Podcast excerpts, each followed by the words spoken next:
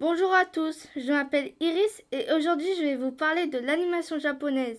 Au Japon, le premier terme utilisé pour désigner les œuvres d'animation est sanga-ega, film dessiné. Il est considéré comme un genre particulier du cinéma. Ce n'est pas un art réservé aux enfants.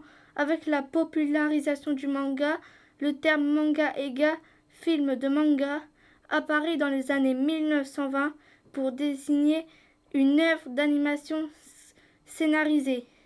Sanga Ega devient alors un terme technique pour désigner l'aspect graphique. Moi par exemple, mon premier animé c'était Naruto, parce que j'adore les combats et j'adore les histoires d'aventure. Au revoir et bonne journée C'est la radio du collège.